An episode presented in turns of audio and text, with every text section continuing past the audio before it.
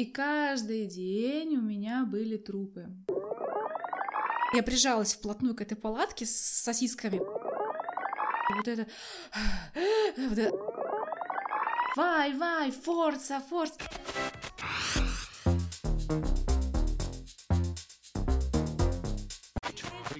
Физкульт, привет, дядя! Салям алейкум! А кто Динамо бежит, все бегут. Привет! С вами Даша и Лера, и это подкаст беговой школы Джекстер «Динамо бежит». Здесь мы говорим не с профессиональными атлетами, а с обычными людьми, выбравшими бег своим вторым призванием. В этом выпуске вы услышите историю Лины. Лине 35 лет, она живет в Москве и работает визажистом. Лина была главным визажистом Олимпиады в Сочи в 2014 году, попала в шестерку лучших визажистов чемпионата Европы по макияжу в Париже в 2016 и работала стилистом по прическам у российского дизайнера Ульяны Сергеенко. Бегать Лина начала аж в 2011 году, и на ее счету уже 5 марафонов. Леночка, привет! Сегодня мы записываем наш выпуск удаленно, через Zoom. Я надеюсь, что выпуск получится интересный, огненный, но не будем затягивать с приветствием. Начнем. Начнем с нашей горячей десяточки. 10 вопросов, на которые нужно ответить быстро и не задумываясь. Поехали. Кем ты мечтала быть в детстве? Модельером. Самая сложная или большая дистанция? Пока 42 километра. Какая твоя следующая большая цель или беговая мечта? Следующая цель марафон в Барселоне. Посмотрим, состоится он или нет. А, мечта — это марафон в пустыне Сахаре, марафон де Сабльс. А, а какой у тебя любимый маршрут беговой в Москве? Это набережная, либо от Лужников в сторону центра, либо по другой стороне а, парк Горького, тоже набережная. А какой у тебя любимый беговой бренд? Asics. В каком виде спорта, кроме бега, ты бы хотела себе попробовать? Однозначно бокс. А еще, может быть, большой теннис, но туда, я точно не приду, потому что это всей жизни не хватит заниматься. Есть какой-то тебе любимый фильм или сериал, а, который прям зацепил, и ты его рекомендуешь? В последнее время мне понравился очень сильно сериал «Удивительная миссис Мейзел». Великолепный сериал, очень рекомендую. В плане юмора и эстетики он просто потрясающий. А так я очень люблю сериал «Друзья». А, Какая любимая страна, кроме России, где ты бывала? Сирия, Марокко, конечно, Италия и Бразилия. А куда ты при этом хочешь поехать или мечтаешь? Может быть, даже Исландия, Филиппины. Очень хочу поехать э, в Африку. Есть такое местечко, называется Малауи. И кто для тебя является примером для подражания? Или кем ты восхищаешься? А, Меня очень вдохновляет одна спортсменка. Я с ней познакомилась на Паралимпиаде в Сочи в 2014 году. Она выступает за Америку, а, она американка, и она паралимпийская чемпионка, катается она на сноуборде. Помимо того, что она а, там заняла а, место, да, высокое, она параллельно снималась в «Танце со звездами Америка», Э, к ней приезжали туда на съемки ее люди, хореографы. А, Она катается еще на серфе, и она занимается разработкой про- протезов для людей, у которых так же, как у нее нет ножек, у их нет э, ниже колена. И вот она занимается тем, что помимо того, что она вдохновляет людей вообще, в принципе, любить жизнь, она еще и помогает с э, протезами. Хорошо, Лин, давай, наверное, перейдем к тебе а, и узнаем, как ты стала визажистом. У нас э, такой, да, сценарий нашего подкаста, что сначала гость рассказывает про свою работу, призвание и почему он в этом деле.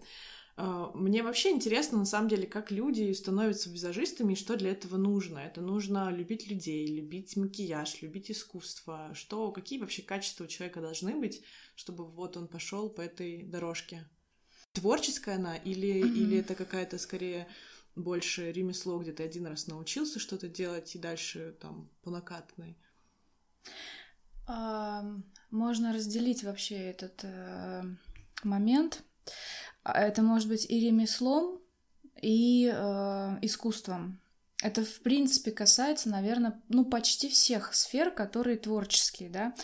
А если тебе очень сильно хочется, но у тебя нет таланта от слова совсем, можно, ну, простите, тупо научиться это делать как по шаблону, да, и причем делать это хорошо, но ты будешь делать, например, без фантазии, там, да, то есть, ну, у тебя какой-то будет шаблон. Почему нет? У меня, ну, слава богу, у меня есть талант, может быть, нескромно будет сказано, но что есть, то есть. Вот. Учитесь И- все Эта сфера меня заинтересовала с самого раннего детства, когда я увидела, что э, мама сидит, э, там, делает макияж себе перед выходом куда-то. Вот, меня это как-то зацепило. Зацепило чисто энергетически, ну как-то без, бессознательно. У меня не было э, логической мысли, что, ага, может быть, этим заработать денег в будущем, там, ну, в общем. И я начала у нее таскать косметику, когда она не видела, конечно, потому что когда она видела, она меня там била по рукам и все это выбрасывала, в общем. Хорошо, но и э, вот чуть-чуть ближе расскажи, как все-таки ты профессионально стала этим заниматься и как понять, что у тебя все-таки есть талант, у тебя какие-то красивые работы или там возвращающиеся клиенты, которые от тебя не отходят. Вот. Мгм. А профессионально я приехала в Москву после института, и а, я закончила экономический факультет и работала в Москве бухгалтером, и поняла, что что-то в жизни происходит не то. Ну, то есть ты каждый день идешь на работу, и как будто бы ты не сюда должна идти. Ну, причем это не, опять же, не придуманное что-то там, вычитанное из глянцевых журналов, а очень стойкое чувство внутри, что ты живешь не свою жизнь. Окей, я подумала, что меня интересует э, сфера красоты сфера моды. Да, я попробую в этой сфере поковыряться. Вдруг я найду какую-нибудь вакансию, предположим, тем же бухгалтером, но, например, в глянцевом журнале. Да? В общем, я стала искать э, на эту тему какую-то, информацию. Посетила несколько школ по макияжу. У них тогда были такие дни открытых дверей. Я посмотрела, работы мне понравились э, в, там, ну, в одной, скажем так, школе, в остальных не очень. И в той школе, которой мне понравились работы, у них еще было вечернее обучение, так как я продолжала работать бухгалтером, мне это очень подходило. И, собственно, у них я и осталась. А, то есть днем я работала а, на своей работе, а вечером бежала учиться. И вследствие чего меня в этой школе а, попросили уже закончить мою бухгалтерскую деятельность, написать заявление об увольнении и остаться у них преподавать. Вот, я тогда подумала, что это шутка какая-то, потому что я только сама отучилась, да, профессионально. Вот, но нет, оказалось не шутка, меня оставили действительно, и я осталась преподавать. Параллельно стали появляться другие проекты, там э, фильмы, например. Расскажи, какие у тебя были фильмы и проекты. У меня такой был фильм. Я думаю, что его знают все, потому что он очень долго шел по Первому каналу, а потом по другим федеральным каналам. А это был сериал, он назывался «След». И каждый день у меня были трупы. Трупы, значит, и вот, э, ну, то, то есть помимо эм, макияжей, э, там м, были героини, да, следственные, вот помимо всех макияжей женских и мужских обычных, мне нужно было еще узнавать срочно, как сделать, например, завтра снимается сцена с э, утопленником, да.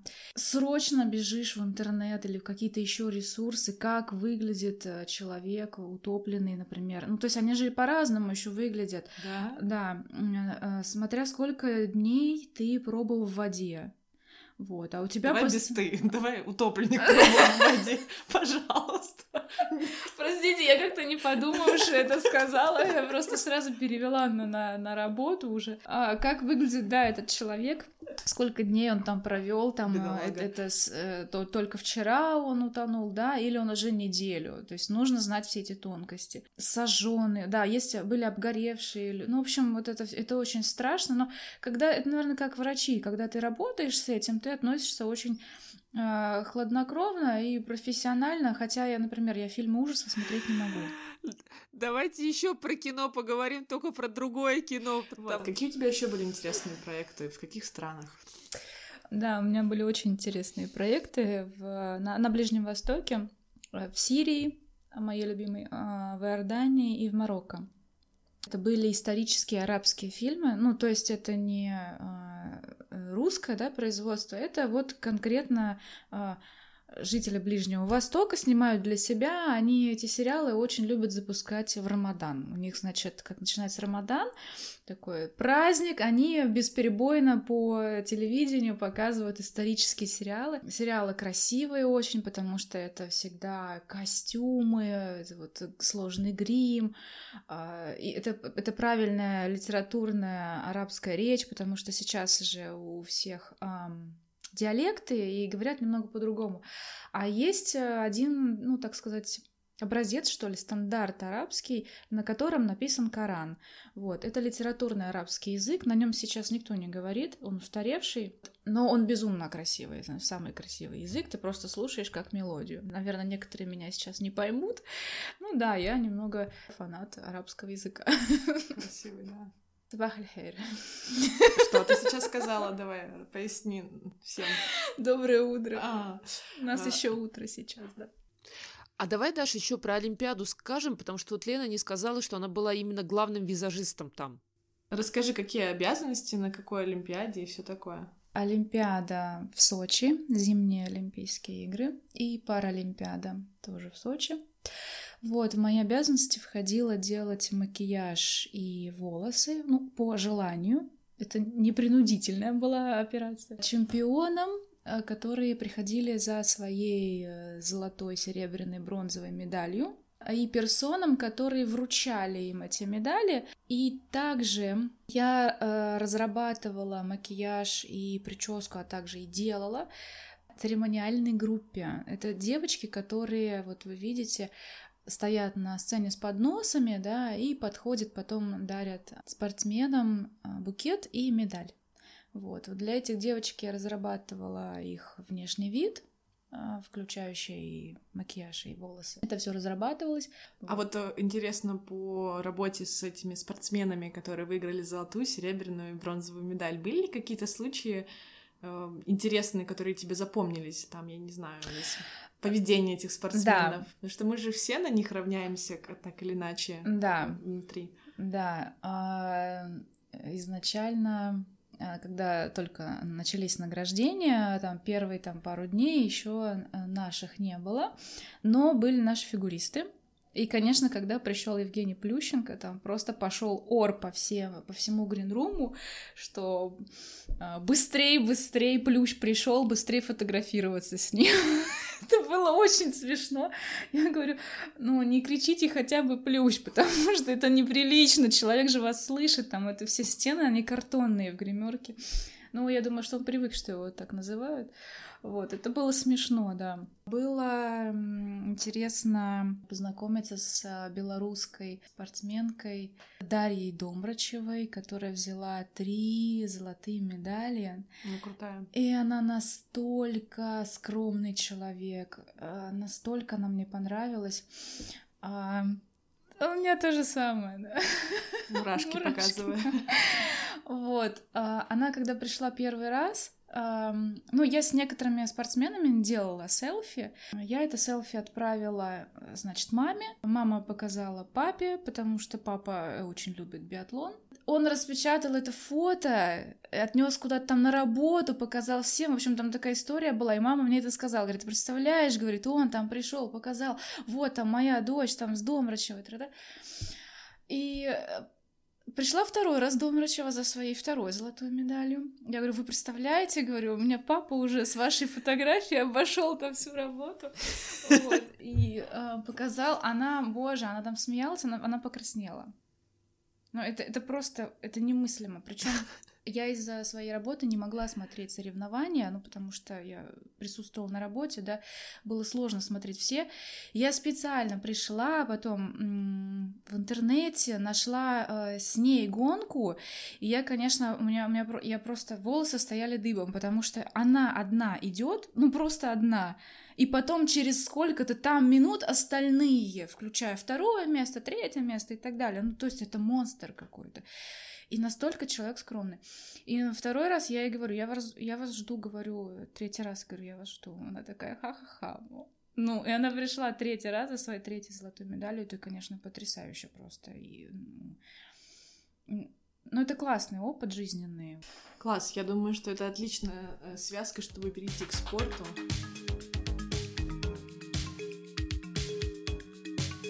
А как в твою жизнь пришел спорт, ну и в частности бег? А, я с самого детства хотела найти какой-то вид спорта, который будет идти со мной по жизни.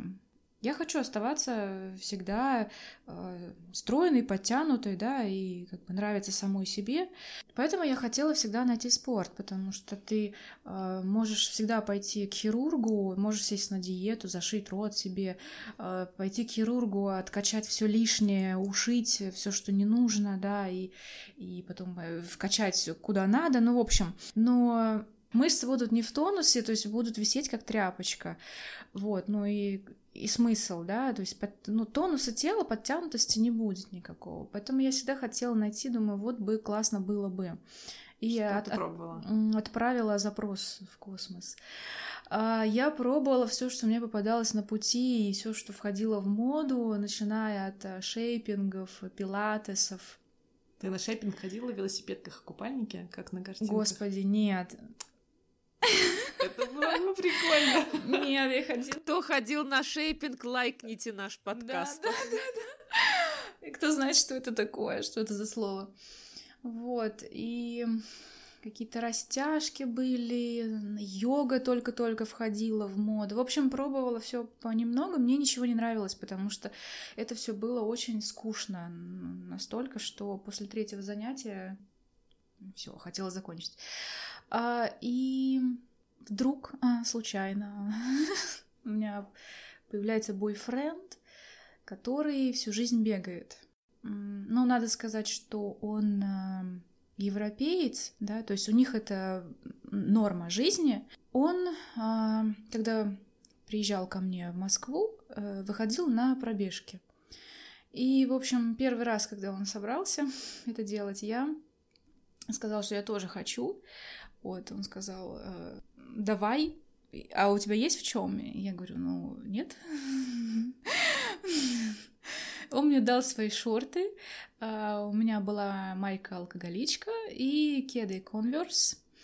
В общем-то, в этих кедах я побежала. Я э, через пять минут я начала ныть, что я хочу все это прекратить. Он сказал, не позорь меня, сделай хотя бы 15 минут.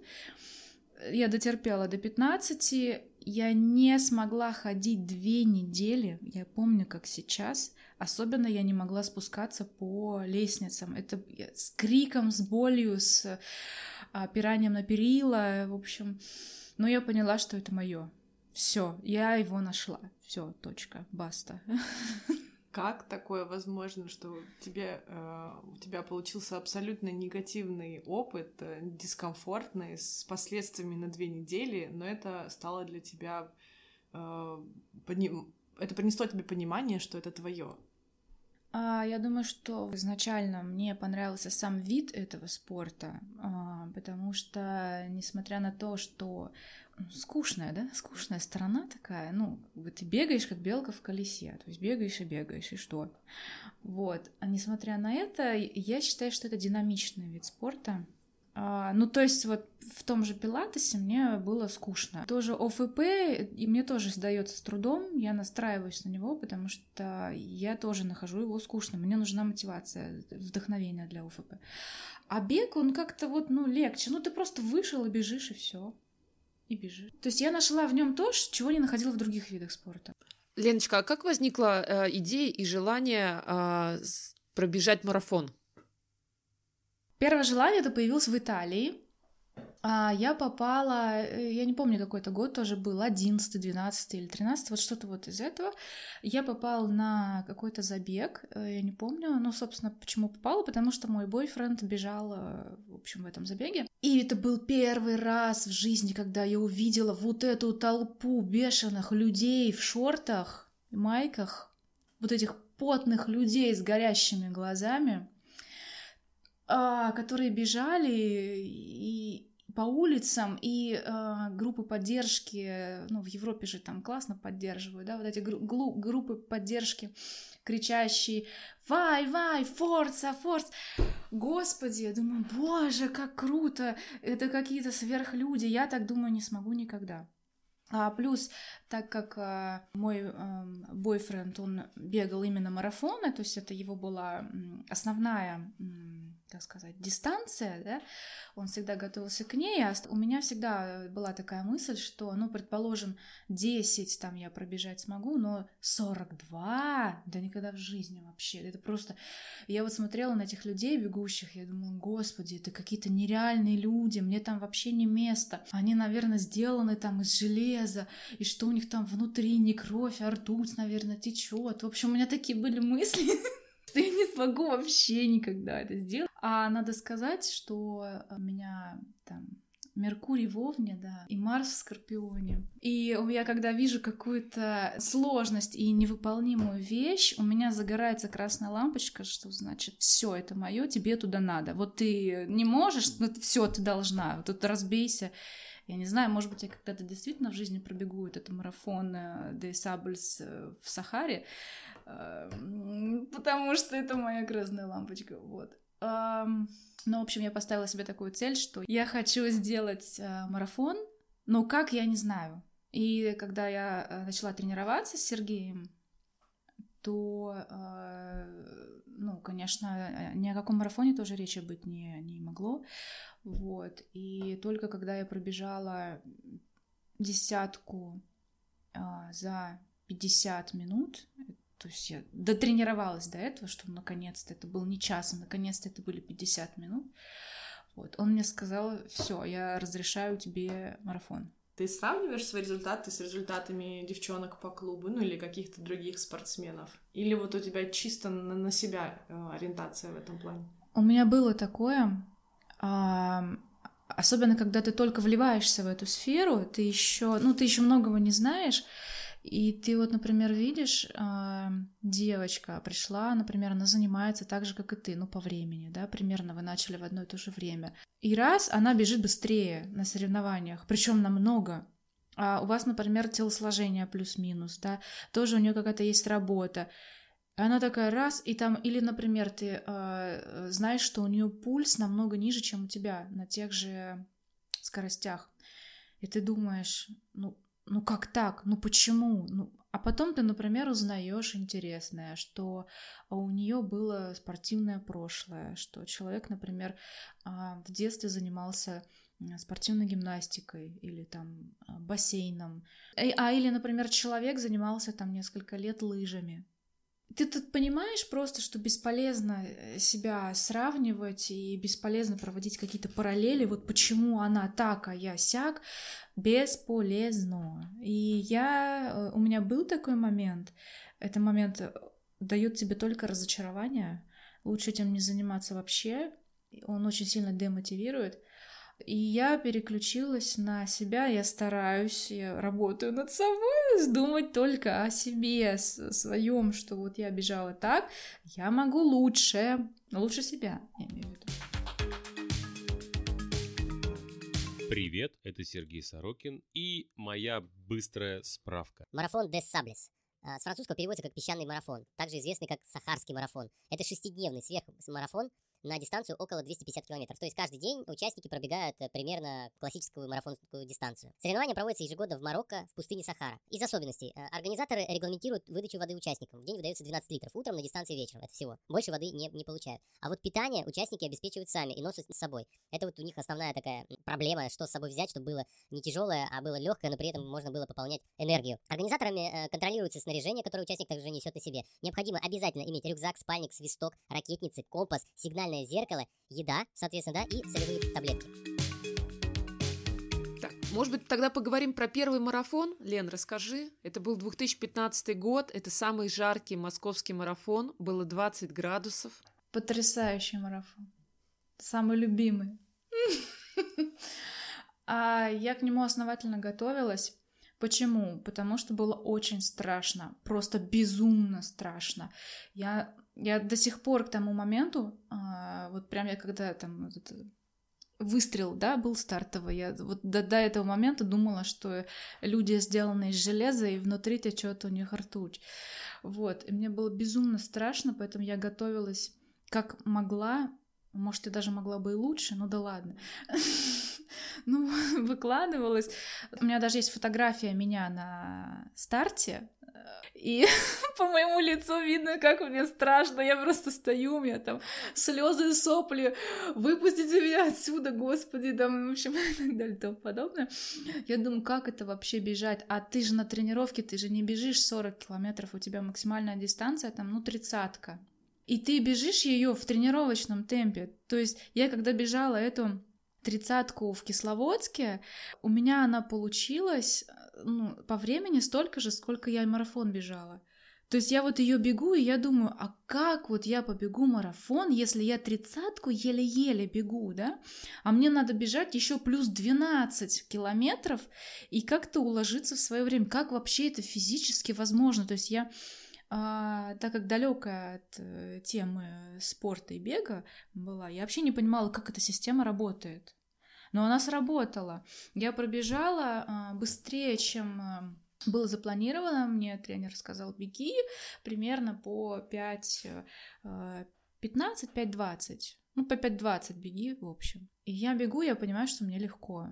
Ну, то есть меня, я просто бегу по самочувствию, я, я вижу, что часы показывают 5.08, 5.06, там 5-10. Я думаю, ну это же очень быстро. А как же я потом? А как же я выживу? Меня что там на носилках унесут отсюда? Как? Ну, то есть, когда ты бежишь первый раз, у тебя куча страхов в голове всю дистанцию, тебя просто трясет от этого всего. И я думаю, ну ладно, думаю, вот мне сейчас легко, сейчас э, посмотрю. И я вот прям каждый километр я смотрела на часы и ориентировалась на собственное самочувствие. Думаю, вот мне сейчас легко или мне тяжело? Мне уже тяжело или мне все еще легко? И я так пробежала, в общем, всю дистанцию. Планировали вот по 5.20, я пробежала по 5.12 у меня получилось. И, конечно, я в шоке была э, сама, как вообще я это сделала. Причем настолько я бежала легко по этому времени, что разглядывала дома, всю Москву вот эту перекрытую. Там выходили люди на балконы, смотрели, я на них. В общем, я все разглядывала, со всеми разговаривала по пути, ну, в процессе бега, да, то есть мне было жалко, что уже я вижу финишную прямую, что вот она, вот Лужники, вот. Я думаю, ну как же так? Ну как же так быстро? Я еще еще хочу, я хочу 50. У меня какая-то неугомонная была. Единственное, что меня смутило, это меня, а, я лишилась двух ногтей, вот, и там просто крас... из кроссовка там хлыстала кровь вовсю, но я этого ничего не чувствовала, я просто хотела бежать, бежать, бежать, не останавливаясь, еще, еще, еще. Это о чем говорит, хорошая была подготовка, грамотная и моя ответственная, соответственно. Лен, а какое время на финише? 3.41 и 50. Круто. Это 3, получается, э, всего ты бегала 5 марафонов, и это самый лучший результат, да? Да, пока угу. это личник, да. Твой первый это марафон. Удивительно. Мой первый марафон, мой личник, да. Леночка, слушай, а многие бегуны, когда начи- ну, начинают бегать, они сталкиваются с такой проблемой, как боль в надкоснице. И у тебя была такая же проблема во время подготовки к первому марафону. Расскажи об этом. Да, это на самом деле ужас, потому что это отвратительная боль. Э, это такое ощущение, что вас а, какой-то железной балкой ударили по ногам, по ногам ниже колена спереди. Прям по кости, причем не по мясу, а прям по этой кости. Вот. И тебе нужно с этим как-то жить ходить, бегать и так далее. И э, оно единственное, что есть облегчение, ты когда бежишь, чем больше ты двигаешься, тем меньше боль. То есть э, в процессе движения болит меньше, чем когда ты, например, ходишь или стоишь. Вот. И э, перед, ну, перед тем, как начать бегать, тебе нужно пешком пройти, ну, скажем, тебе нужно начать. Начать тяжело. И поэтому я была постоянно перемазана всеми вот этими вонючими мазями, кремами, которые воняют просто адски, а, перемотана какими-то бинтами, я уже не знаю чем. Вот. Но, в общем, я это пережила, да. Но это, дол это долго болело прям. А почему это происходит? Это, переход, это происходит от того, что, во-первых, э, повышается э, беговая нагрузка, ее раньше не было, а тут она появляется, поэтому такая реакция. А, во-вторых, может быть связано с э, маленькой частотой шага, низкий каденс, да, а, возможно, еще с неправильной техникой бега. Но в нашем случае мы готовились к марафону, и мы резко подняли беговой объем, поэтому надкосница заболела. У меня тоже периодически болит надкосница, это случается там раз в три года а, по разным причинам. Она болит у профессиональных спортсменов, она болит у начинающих бегунов. Это нормально, она перестанет болеть, это сто процентов. Ничего страшного не случится. Да. Надо просто с этим что-то делать. В каждом случае, да, пережить. В каждом просто, случае да. индивидуально, но сто процентов это пройдет. Вот. Поэтому не пугайтесь. Кто начинает бегать, это нормально.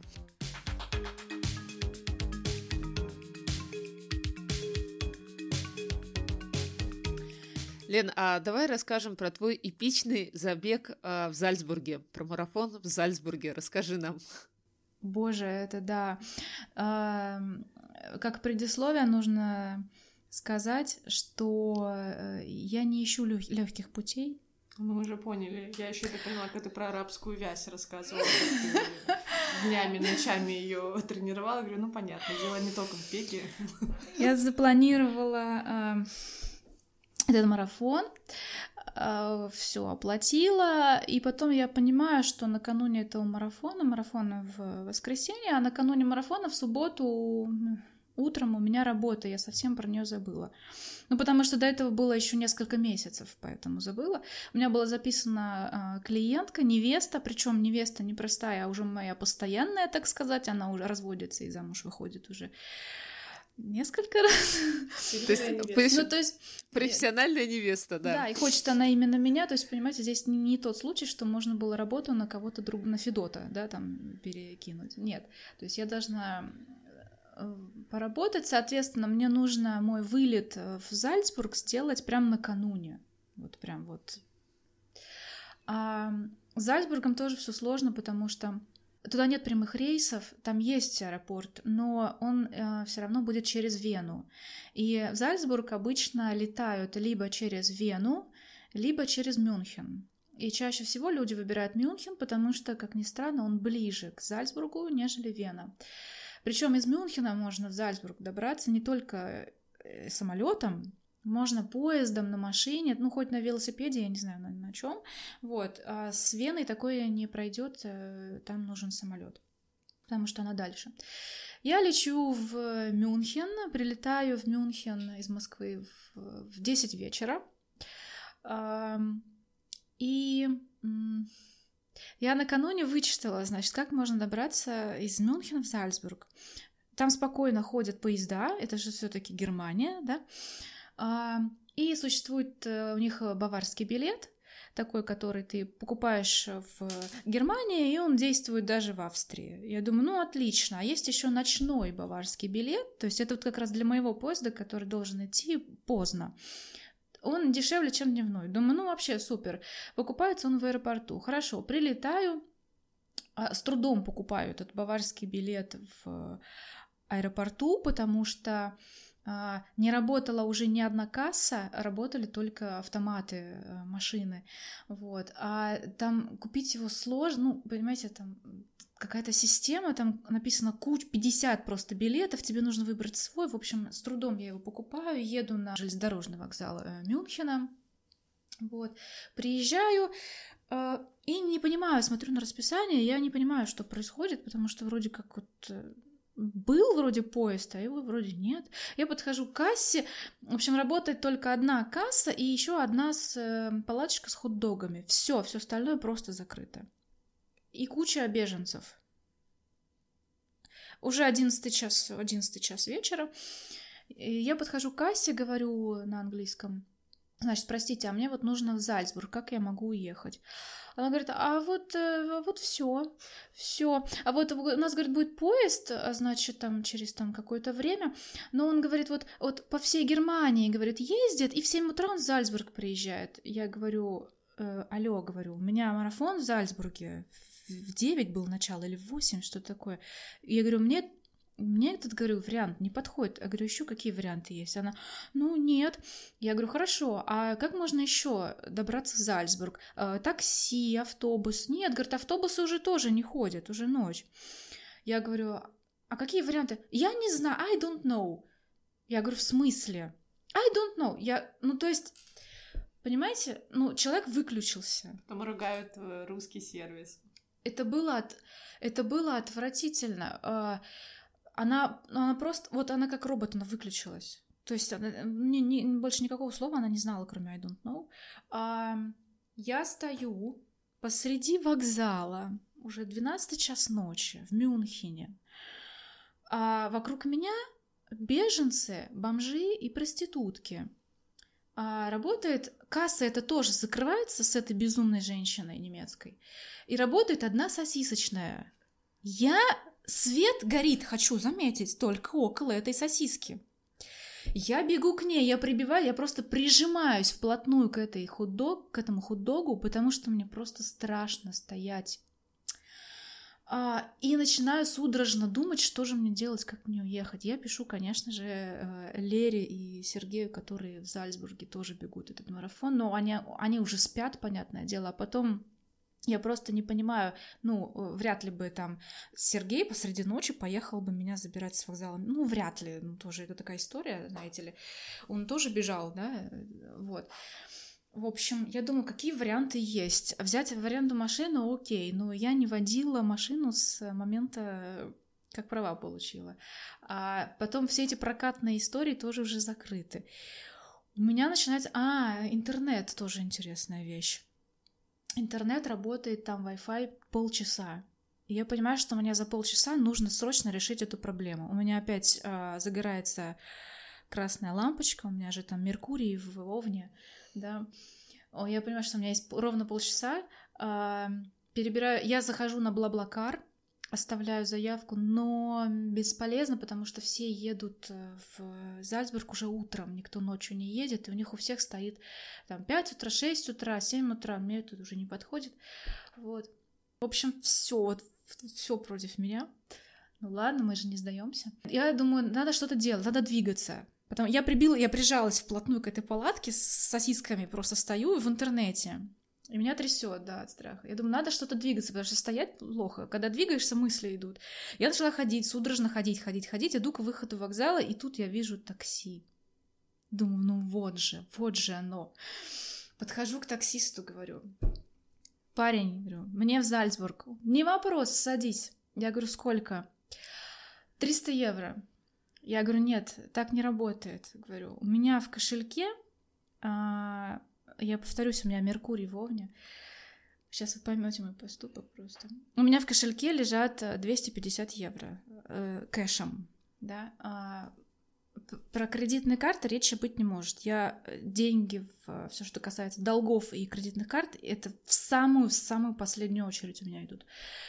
То есть, считай, их нет. Я говорю, вот у меня, я ему достаю, показываю такой маркетинг называется, э, как это, котенок в руках. Я достаю, показываю эти деньги, говорю, у меня 250 евро есть, вот я тебе их отдаю, вези. «Э, нет, 300. Я говорю, нет, э, ну никак. Он, он такой, 280, ладно. Ну, то есть, понимаете, человек вот из-за 30 евро, он еще стоит, торгуется. Надо заметить, что это уже полночь, и пошел дождь. А рядом вокруг вот стоят таксисты на желтых машинах, а рядом э, эти бомжи, беженцы, они спят прямо на улице, прямо на асфальте. Я с чемоданом, дождь. Я говорю, ты, говорю, мужчина, говорю, вы вообще ну, не в своем уме, как бы, да? Нет, я бегу к следующему таксисту. В общем, это все были э, немцы, Тут я подхожу к другому, который подъезжает следующий. Я ему читаю эту же историю. Вот. Я говорю, у меня есть 250 евро и больше ничего. Говорю, если вы не согласны, проезжайте мимо. Поехали, садись. Я сажусь к нему, говорю, вы говорю, точно поедете? Да, да, да. В общем, мужчина меня отвез. А, мужчина оказался не немцем, мужчина оказался иранцем. И он еще сказал, э, скажи мне, как тебя зовут, я буду за тебя болеть, буду смотреть этот марафон по телевизору, буду там кричать «Лина, Лина!» типа вперед. В общем, он меня отвез до отеля, прям э, проводил в отель, подождал, пока меня, значит, зарегистрируют, и что меня точно заселили, всю вот эту вот историю. Вот, и все, я приехала в отель в 3 часа ночи, и где-то примерно в 6 утра уже надо было вставать, чтобы идти на завтрак, потому что я на голодный желудок вообще не могу бежать, тем более марафон. Надо было позавтракать, и э, потом, да, потом я пошла, в общем, спала в итоге часа три, наверное. Плюс перелет, плюс э, машина. Как ты пробежала в итоге? Я пробежала, ну, я достаточно хорошо пробежала. Я но ну, тут надо понимать, что сказалась вот эта вот ситуация, усталость, сон в три часа, потом э, сколько там было кортизола. За всю, там еще дождь пошел на второй половине да, дистанции, очень сильный да. ливень, из ведра прям да, лило. Да, да, да. Получилось 3,44 у Лены. Да, ну, это, ну это неплохо, хорошо, я хочу сказать. Да. Слушайте, для девочки из 4 часов 3,44 при учете таких ночных приключений это неплохой результат. А на том марафоне, получается, Лер, вы бежали Сергей и Саша Кондакова, да? Не-не-не, бежал, э, бежал Сергей полный марафон, я бежала половинку, а Лена бежала целый mm-hmm. марафон. Вот, мы перед марафоном с Леночкой встретились, сделали вместе разминку, сфотографировались, да, Лен? Я так обрадовалась, Еще первый кил... да, когда их увидела. Господи, наконец-то! Свои люди. Первый километр вместе пробежали, да. потом уже разделились. Сергей занял пятое место. Круто, да. Это очень красивый марафон, очень, очень его рекомендую. Сама Австрия это безумно красивая страна, просто космические, прям вот. Рекомендую очень. Согласна.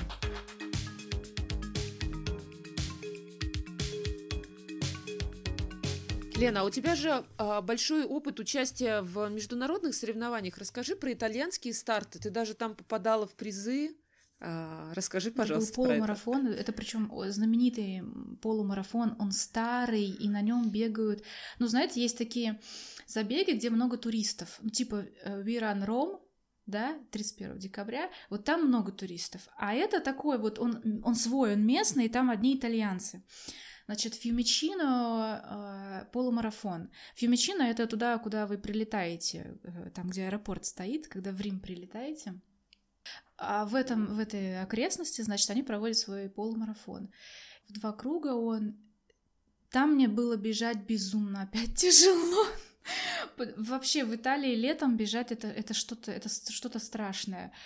Там поставили очень мало точек с водой. По-моему, вообще она одна, что ли, была. То есть на, на 10 километрах, мол, выпить. Ну, в общем, очень мало для такой жары. Нет никакой тени. Я в этих мучениях бегу, думаю, сейчас я остановлюсь, все, не могу больше, все, все, все, все. У меня обезвоживание.